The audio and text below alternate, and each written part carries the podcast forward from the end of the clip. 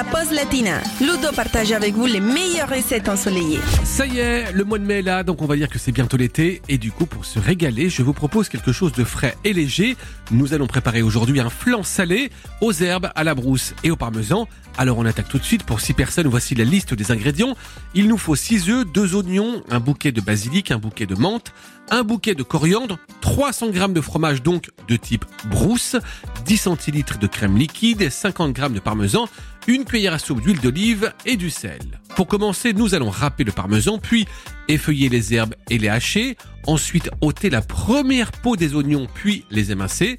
Et maintenant, dans une poêle, nous allons faire revenir les oignons dans l'huile avec un petit peu de sel, feu moyen, feu fort pendant environ 5 minutes.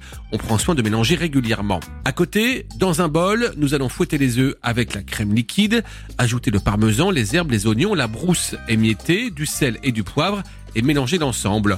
Puis nous allons chemiser, j'aime beaucoup cette expression, un moule à cake avec du papier sulfurisé.